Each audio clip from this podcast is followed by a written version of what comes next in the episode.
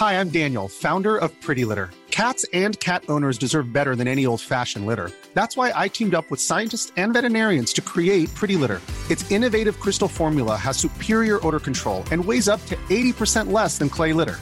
Pretty Litter even monitors health by changing colors to help detect early signs of potential illness. It's the world's smartest kitty litter.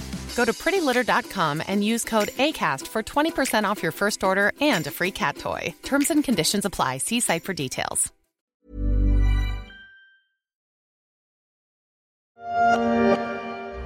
Postés en masse dans les champs, des dizaines de Merkava, les chars de combat israéliens. C'est cette route qui mène à Gaza et les renforts militaires arrivent de partout. Depuis leur camion blindé, ces deux soldats nous parlent de leur impatience.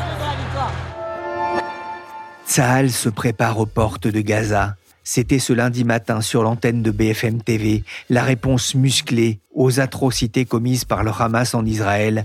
Depuis, les bombes pleuvent sur Gaza. Je suis Pierrick Fay, vous écoutez La Story, le podcast d'actualité de la rédaction des Échos.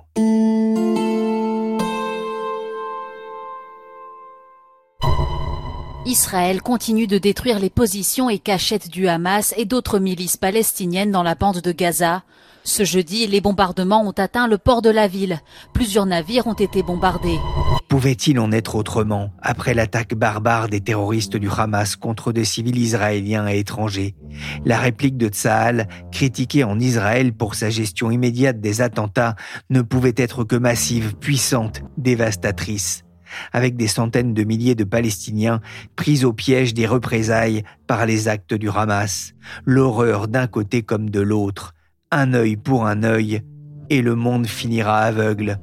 Mais l'heure n'est pas à réécouter les préceptes de Gandhi, et le pire pourrait même être à venir avec le début attendu de l'opération terrestre à Gaza.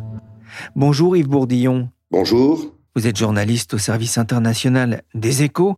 D'abord, quelle est la situation à Gaza? Eh bien, il y a des bombardements euh, à peu près euh, tout le temps euh, d'Israël depuis l'attaque il y a désormais neuf jours, mais un peu moins ces deux derniers jours, puisqu'Israël a ordonné aux civils de partir vers le sud pour ne plus servir de bouclier humain au Hamas.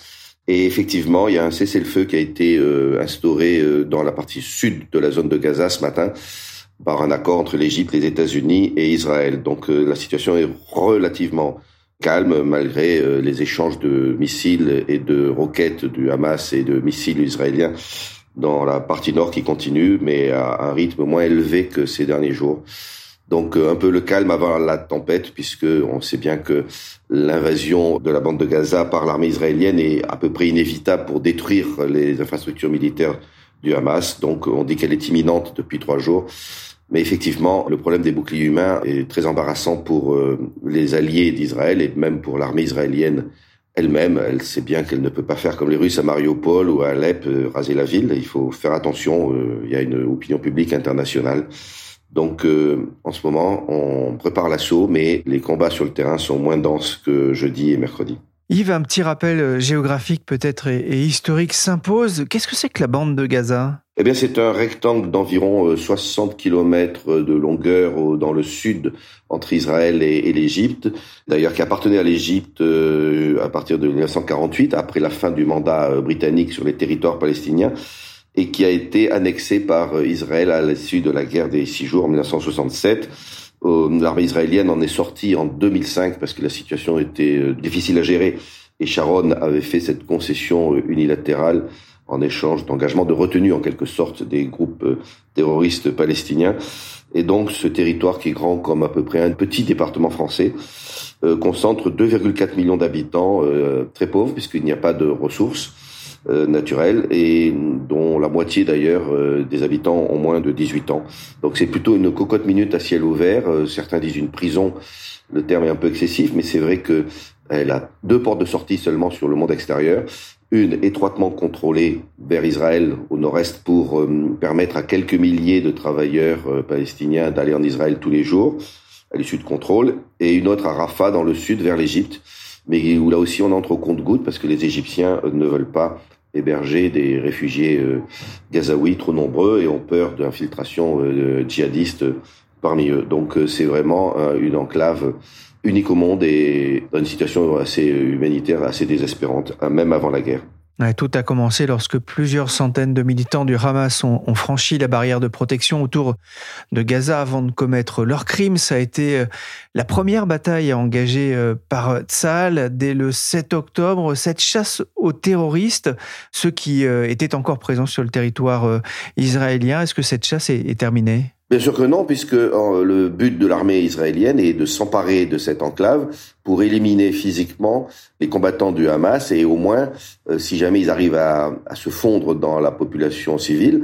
à détruire leurs infrastructures euh, militaires, c'est-à-dire leurs euh, caches d'armes, leurs leur bases souterraines et leurs dépôts de munitions. Donc ça ne fait que commencer. Et c'est une opération qui va prendre des mois parce que les combats urbains sont très compliqués. Le Hamas n'a pas seulement abattu de sang-froid des civils, il a pris aussi de nombreux otages. On parle d'environ 150 personnes, dont beaucoup de Français. Que sait-on de leur sort ce lundi matin?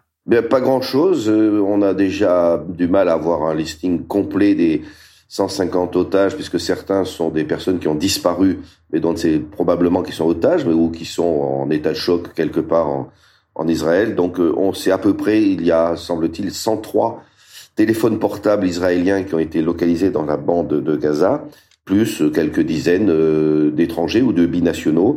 Le Hamas affirme qu'une dizaine ont été tués par les bombardements israéliens, c'est impossible à vérifier.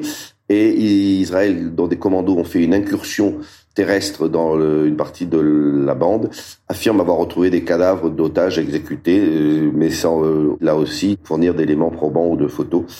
Donc on ne sait pas grand-chose, si ce n'est qu'ils sont très probablement dispersés en plusieurs sites pour précisément empêcher que l'armée israélienne n'arrive à les délivrer par une opération audacieuse, comme il l'avait fait en, TB il y a une trentaine d'années.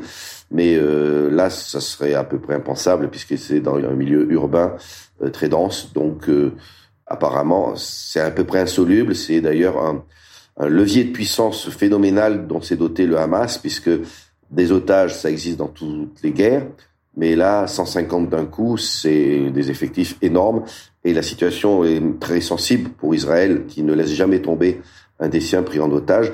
Ils avaient ainsi accepté de libérer 1050 combattants palestiniens euh, emprisonnés contre un seul soldat rendu euh, il y a une quinzaine d'années. Je pense ce soir aux familles. Je veux leur dire que la France met tout en œuvre aux côtés des autorités israéliennes et avec nos partenaires pour les faire revenir sains et saufs dans leur foyer. Car jamais la France n'abandonne ses enfants. Emmanuel Macron s'est exprimé en fin de semaine dernière à la télévision française. Il a évoqué la question des otages, des femmes, des enfants, des personnes âgées. Nous ferons tout pour que ces otages soient libérés, quelle que soit leur nationalité, a ajouté euh, le président. Yves, euh, tout se passe sans doute dans le secret le plus total, mais qui négocie et avec qui? Évidemment, comme vous dites, c'est secret. On suppose que les seuls pays qui ont des moyens de pression sur le Hamas est encore assez faible c'est l'Égypte d'une part, euh, la Turquie un peu, et surtout le Qatar, puisque le Qatar héberge les dirigeants politiques du Hamas pour des raisons de sécurité euh, à Doha, et aussi finance, euh, non pas le Hamas en tant qu'organisation, mais paye les salaires des fonctionnaires de la bande de, Gaza pour que les services publics tournent, fonctionnaires qui sont évidemment membres du Hamas ou cooptés au moins par le Hamas. Donc indirectement, le Qatar finance le Hamas comme d'ailleurs tout argent qui entre dans la bande, même pour raison humanitaire, il faut pas non plus se faire euh, d'illusions, une partie atterrit euh, dans les caisses du Hamas ou au moins euh, facilite son financement, puisque c'est autant d'argent que lui-même n'est pas obligé de dépenser pour les services sociaux de la population sur laquelle il règne. Donc il y a un petit levier de pression que pourrait faire le Qatar, et le Hamas a laissé d'ailleurs entendre qu'il pourrait peut-être libérer des femmes et des enfants en échange de gestes israéliens de libération euh, de militants du Hamas euh, du côté d'Israël. Il y a peut-être un mince espoir, mais peut-être que tout cela est de l'intoxication aussi. Ces plans filmés au drone montrent l'immensité des dégâts au quatrième jour de la guerre déclenchée par une offensive du Hamas. Les rues sont jonchées de débris dans un décor apocalyptique avec des immeubles entièrement détruits et encore fumants. C'est un paysage de désolation évoqué ici par BFM TV, similaire à ce que les observateurs ont pu voir en Syrie, à Alep ou en Irak, à Mossoul, un théâtre de ruines. Bonjour Derek Perrotte. Bonjour Pierrick. Journaliste au service international des échos. Quelle est la situation humanitaire à, Gaza après une semaine de bombardements? La situation humanitaire, euh, sans surprise et malheureusement, elle est particulièrement euh, difficile, elle est même catastrophique. Je cite l'agence de l'ONU pour les réfugiés palestiniens, c'est une catastrophe humanitaire inédite. Il faut rappeler, il n'y a pas une goutte d'eau, il n'y a pas un grain de blé, il n'y a pas un litre de carburant qui a été autorisé à entrer à Gaza ces neuf derniers jours. Ça veut dire que les réserves s'amenuisent extrêmement fortement, y compris pour les ONG, y compris pour les hôpitaux. Donc c'est une situation qui effectivement est extrêmement difficile. Je vais vous citer également la coordinatrice humanitaire de l'ONU pour les territoires palestiniens, Lynn Hastings. Elle a regretté qu'Israël associe l'aide humanitaire à Gaza à la libération des otages.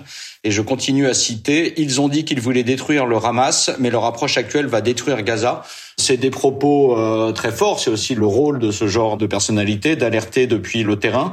Mais voilà, ça rappelle qu'il y a aussi la question des otages au milieu qui complique tout ça. Si on veut continuer le bilan, on peut rappeler qu'on est déjà à au moins 2500 morts, 5000 blessés. On peut rappeler également que des journalistes, comme Reporters sans frontières, ont été tués, des membres d'ONG. Donc oui, la situation, elle reste particulièrement difficile.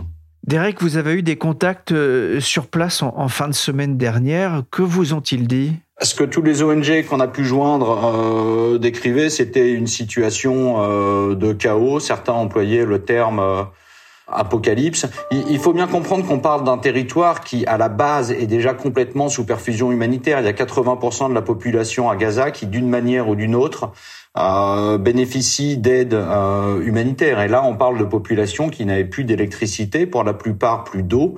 Voilà, la question de l'énergie, elle est vraiment particulièrement centrale. Il faut s'en rendre compte parce qu'à Gaza, on n'a que de l'eau salée. Euh, si vous n'avez plus de livraison d'eau potable et plus d'énergie pour filtrer l'eau, faire tourner les désalinateurs, c'est très très vite euh, dramatique. On a évidemment naturellement aussi des questions de nourriture. Un autre point très problématique avec l'électricité, c'est que au début des bombardements, Israël envoyait des SMS pour prévenir un petit peu en amont euh, dans certains quartiers attention, vous allez être bombardé pour euh, donner une chance aux, aux Palestiniens d'avoir le temps de fuir. si votre portable est déchargé, vous n'avez plus le SMS.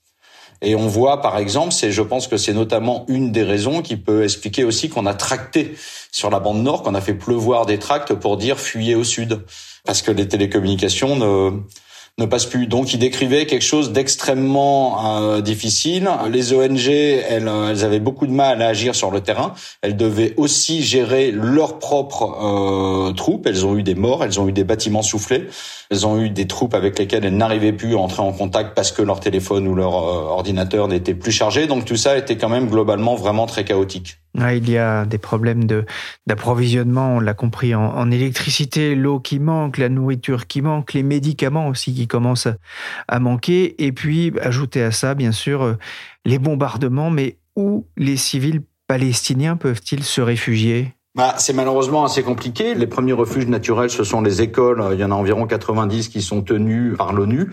Mais quand on leur parlait la semaine dernière, mercredi dernier, vous voyez, ça remonte déjà, elles expliquaient qu'elles ont de quoi accueillir dans des bonnes conditions 160 000 euh, personnes. Elles en ont déjà au moins 300 000. Euh, elles sont depuis longtemps déjà obligées de trier, donc c'est extrêmement compliqué. Elles n'étaient pas toutes prêtes non plus, c'est-à-dire qu'elles n'avaient pas forcément toutes assez de couverture. Enfin voilà, tout manque absolument partout. Après, les autres populations vont vers des hôpitaux, vers des cliniques mais dont les couloirs ou les cours commencent aussi à, à, saturer. Vous allez chez des proches, vous allez dans de la famille, vous allez chez des bons samaritains euh, et vous allez dans le désert. Sarah Château, qui s'occupe de la Palestine pour Médecins sans frontières, disait la semaine dernière euh, on est en sécurité absolument nulle part à Gaza et je crains malheureusement que ce soit totalement vrai. Vendredi matin, Israël avait ordonné l'évacuation sous 24 heures de tous les civils de la ville de Gaza. Plus d'un million de personnes auraient déjà fui dans la panique le nord de la bande. Comment s'est passée l'évacuation d'Erek?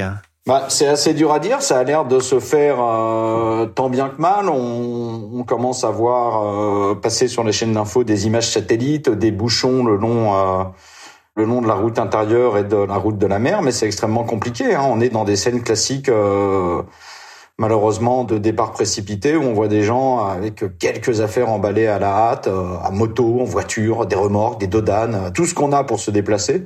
Visiblement, une bonne partie de l'évacuation commence à avoir été faite. Il y a eu des corridors euh, créés pour passer du nord au sud, mais tout ça, ça prend extrêmement de temps. Peut-être, je dis bien peut-être que c'est un des éléments le, temps que ça prend qui peut expliquer qu'Israël n'ait toujours pas lancé son offensive euh, terrestre. Et puis il y a la question de quel jeu joue le, le là-dedans. Euh, on commence à avoir également des témoignages ou des histoires qui remontent du terrain du Hamas qui essaie d'empêcher, de limiter, euh, d'entraver cette fuite pour utiliser la population comme bouclier humain. Donc c'est extrêmement compliqué. Le, le président palestinien Mahmoud Abbas, il a assimilé le déplacement à l'exode des quelques 760 000 Palestiniens à la création en, en 48 de l'État d'Israël. Ça vous montre la, le traumatisme euh, qui est en cours. Et puis, ils ne savent pas où aller. Ils ne savent pas où aller puisqu'on ne peut pas sortir. Ils ne savent pas où aller, euh, Derek, euh, et se pose justement cette question. L'Égypte va-t-elle ouvrir sa frontière aux, réfugiés palestiniens au, point de passage de Rafah, au, au sud de la bande? Ah bah ça c'est une question essentielle parce que de toute façon on ne peut passer que par là. C'est le seul point de passage qui ne soit pas contrôlé par Israël. Donc vraiment ça fait plusieurs jours que les yeux sont rivés sur l'Égypte pour beaucoup de choses. Il y a beaucoup de questions. Il y a est-ce qu'on laisse des gens sortir de la bande de Gaza? Et qui? Et puis il y a qu'est-ce qu'on permet d'entrer également, puisque si on veut envoyer de l'aide humanitaire, ça va être par le couloir de Rafah. Ça c'est extrêmement important. Toutes les diplomaties du monde sont à l'ouvrage sur cette question. On commence à avoir quelques premiers euh, signaux positifs. On peut dire à ce stade que pour l'instant, à l'heure où on parle, c'est encore fermé. Ça avait été bombardé en début d'offensive par Israël, un petit peu comme un avertissement qu'il fallait pas tenter d'entrer ou de sortir par là. Euh, depuis, ça a été fermé, mais ça peut rouvrir. De très gros camions pourraient passer sur ces routes. Ce qui est sûr, c'est que les États-Unis et les autres occidentaux essaient d'assurer euh, en priorité la sortie des ressortissants qui seraient encore au sein de la bande de Gaza. Donc il y a ce premier enjeu-là, mais il y a aussi évidemment l'enjeu de permettre à l'aide humanitaire d'entrer par euh, Rafah. Pour l'instant, elle arrive, cette aide humanitaire. Elle est aux, portes de Rafah, euh, elle attend, elle arrive de beaucoup de pays. Euh, il faut ouvrir ce couloir pour que là, ça change vraiment la donne. Là-dessus, on peut aussi espérer qu'à un moment ou l'autre, euh, ça se débloque. On voit bien que la situation humanitaire alerte toutes les diplomaties, toutes les opinions publiques euh, du monde et que les lignes semblent un petit peu bouger. Euh, par contre, sur la partie faire sortir des réfugiés palestiniens vers l'Égypte, ça, ça va être extrêmement compliqué. Les autres pays arabes sont assez clairs, ils veulent pas accueillir des réfugiés de la bande de Gaza.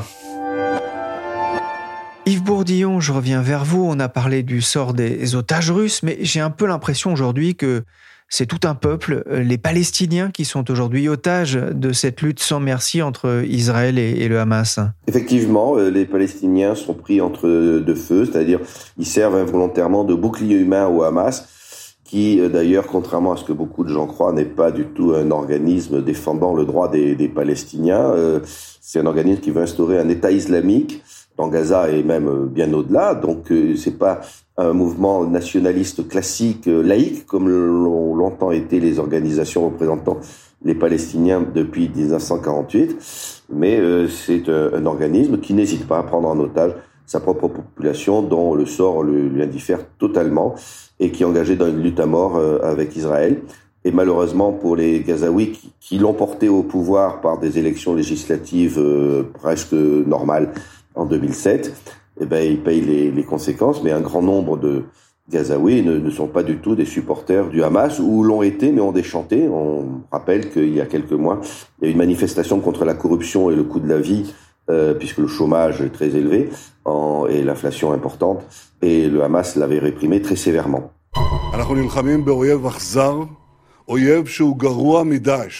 אנחנו נלחמים בכל העוצמה, בכל החזיתות. Nous nous battons contre un ennemi cruel qui est pire que Daesh. Tout membre du Hamas est un homme mort. Déclaration jeudi dernier de Benjamin Netanyahou qui veut éradiquer le Hamas. Yves, qui sont ces dirigeants? Qui est à la tête de ce mouvement islamiste? C'est un mouvement qui a été créé en 1987 et euh, qui est dirigé depuis euh, une quinzaine d'années par Ismaël Haniyeh, un sexagénaire qui d'ailleurs s'est replié au Qatar et euh, qui euh, donc a au début été crédité plutôt d'un certain pragmatisme par opposition au cher Yassine qui a été assassiné par euh, les services secrets israéliens il y a une vingtaine d'années et qui euh, était le, un vrai fanatique.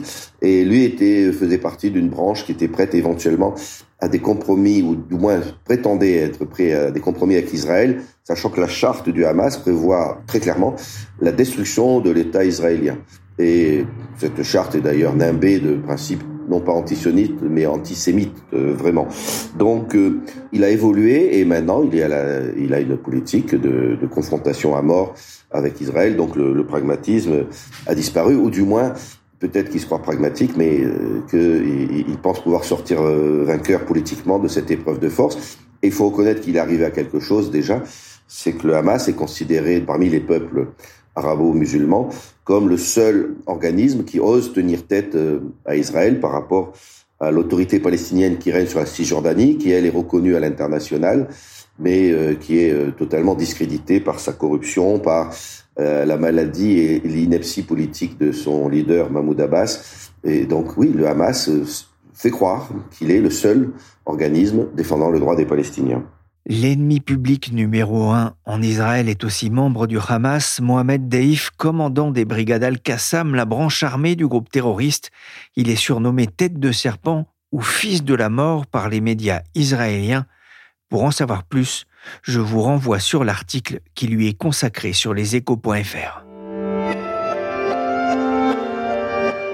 Avec cette offensive terrestre qui se prépare à Gaza, va s'ouvrir une, nouvelle période d'incertitude dans la région? Certainement. Alors, soit l'incertitude se confinera à Gaza, c'est-à-dire à la bataille terrestre extrêmement difficile pour la reconquête euh, maison par maison euh, de, cette ville et la destruction du Hamas, mais ça peut aussi s'étendre plus loin si le Hezbollah estime utile d'entrer dans la danse, comme pour l'instant il ne le fait pas mais il tire quelques missiles de ci, de là comme avertissement à Israël, mais il peut estimer si Israël est embourbé qu'il a un coup à jouer sur la frontière nord entre le Liban et Israël et attaquer massivement. Il en a les moyens puisqu'on suppose qu'il possède 140 000 euh, missiles euh, beaucoup plus puissants et précis et à longue portée que les roquettes artisanales tirées par le Hamas. Donc là, ça poserait un problème qui est comme le Hezbollah est soutenu par l'Iran, est-ce qu'il y aurait une guerre qui euh, emporterait euh, l'Iran euh, serait en guerre avec Israël et forcément les États-Unis soutiennent Israël, ont d'ailleurs déployé comme posture d'avertissement deux porte-avions pour dire à l'Iran n'entre n'entre pas dans le jeu. Et on pourrait avoir, dans le pire des, des cas, mais c'est un scénario heureusement très improbable, une guerre États-Unis, Israël, Iran. Pour autant, ça ne serait pas la troisième guerre mondiale parce que l'Iran n'a pas d'alliés, donc ça resterait à ce niveau-là très dangereux. Mais je ne pense pas qu'il y aurait une contagion à d'autres pays. Et je voudrais vous signaler deux réactions à l'international. La première de Vladimir Poutine qui a prévenu qu'un assaut terrestre entraînerait des pertes parmi les civils absolument inacceptables. Alors non, il ne parlait pas de l'Ukraine, mais de Gaza. Et le président américain Joe Biden a de son côté prévenu que toute tentative par Israël d'occuper à nouveau la bande de Gaza serait une grave erreur. L'opération terrestre serait toutefois imminente, mais Yves, la bataille de Gaza s'annonce complexe et dangereuse Terriblement compliquée. Tous les experts militaires considèrent que les combats urbains sont les plus meurtriers, les plus difficiles. Il faut être à 10 contre 1 parce que le défenseur a un terrible avantage. Il peut avoir des snipers euh, qui abattent un fantassin avançant dans la rue à 800 mètres. Euh, le terrain peut être miné avec des engins explosifs improvisés à peu près n'importe où dans les immeubles. Euh, il y a des souterrains, donc des unités peuvent surgir à tout moment. il y a des, des, mitrailleuses qui peuvent aussi, ou des lances grenades anti-chars qui peuvent détruire des, des chars à, bout portant. Donc ça, ça, peut être très compliqué. Euh, alors pour le ça, cela dit, est doté de moyens technologiques euh, extrêmement euh, sophistiqués qui permettraient éventuellement de repérer les, les, les, tireurs, notamment ils ont des drones d'observation qui peuvent même euh, deviner là, une présence humaine à travers une, une cloison. Donc ça permettrait peut-être d'avancer, mais ça reste un scénario de cauchemar pour l'armée israélienne. On verra les chars Merkava qui sont parmi les plus puissants du monde progresser sans doute dans la ville, mais les rues sont étroites, donc ils ne pourront pas aller euh, n'importe où. L'armée israélienne possède aussi des bulldozers blindés, 4 des 9, qui peuvent détruire des immeubles pour euh, débusquer des, des, commandos. mais ça sera effectivement très difficile pour eux parce qu'ils s'exposeront au feu de tous côtés des combattants du Hamas. Justement, Yves, le Hamas, c'est combien de soldats? J'ai entendu dire qu'on parlait d'environ 40 000 hommes. À peu près, on estime entre 30 et 40 000, euh, dont certains sont très aguerris et très entraînés. On l'a vu avec l'attaque euh, assez sophistiquée euh, menée samedi dernier, mais on ne sait pas quelle est la proportion de ces combattants qui sont tous de haut niveau. Mais on peut supposer 30-40 000 dans un périmètre aussi étroit, c'est très dense. Merci Yves Bourdillon et Derek Perrotte, journaliste au service international des échos. Cet épisode de la story a été réalisé par Willy Gann, chargé de production et d'édition Michel Varnet.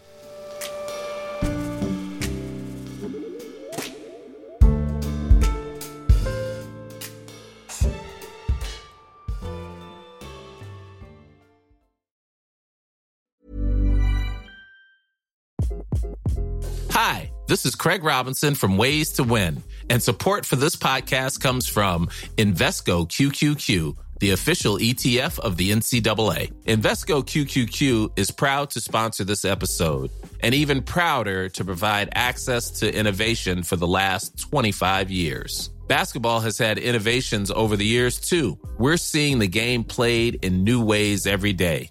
Learn more at Invesco.com slash QQQ. Let's rethink possibility. Investco Distributors, Inc.